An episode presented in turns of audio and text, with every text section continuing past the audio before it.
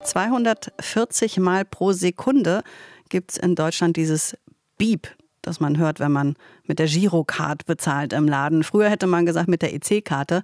Im Hintergrund tobt aber ein Kampf um die Marktanteile im Zahlungsgeschäft. Und das ist Thema für unseren Wirtschaftsreporter Viktor Golka. Viktor, wenn wir das ins Verhältnis setzen, was ist denn beliebter in Deutschland? Bargeld oder die Girocard? Also wenn wir schauen, wie oft wird gezahlt, dann liegt die Barzahlung tatsächlich noch leicht vorne. Also knapp 60 Prozent aller Zahlungen laufen noch mit Scheinen oder Münzen. Aber wenn wir uns den Wert anschauen, der damit bezahlt wird, dann liegt die Girocard leicht vorne. Kann man auch verstehen. Die Waschmaschine zum Beispiel für 700 Euro, die zahlt eben kaum jemand bar. Da zücken viele die Karte. Umgekehrt sieht man aber, dass die Leute immer mehr kleine Summen jetzt mit der Girocard bezahlen seit Corona. Also die Girocard, das zeigen frische Zahlen heute Morgen, die holt auf. Jetzt haben Millionen Bankkunden im vergangenen Jahr eine neue Girocard mit neuen Logos mhm. bekommen. Was hat sich da verändert? Ja, man muss wissen, mit der Girocard kann man eigentlich nur im Inland bezahlen. Das ist ja eine rein deutsche Lösung der heimischen Banken. Und im Ausland war es so, dass viele Banken bislang mit Mastercard kooperiert hatten. Die haben ein spezielles System namens Maestro.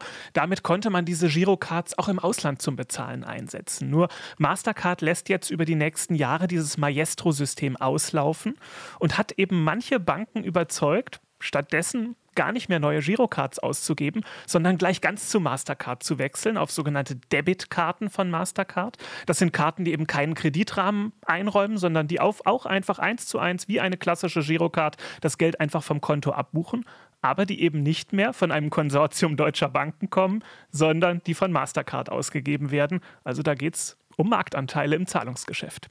Und läuft das denn problemlos? Manche Händler wollen ja gar keine Kreditkarten. Ja, Wunderpunkt. Also bei diesen sogenannten Debitkarten von Mastercard oder auch von der Konkurrenz von Visa, die eben einfach vom Konto eins zu eins abbuchen, die funktionieren nicht überall. Also rund 200.000 Läden in Deutschland, die bieten zwar Kartenzahlung mit der EC-Karte an, aber eben nicht mit diesen reinen Debitkarten von Mastercard oder Visa, weil das kostet den Händler am Ende mehr.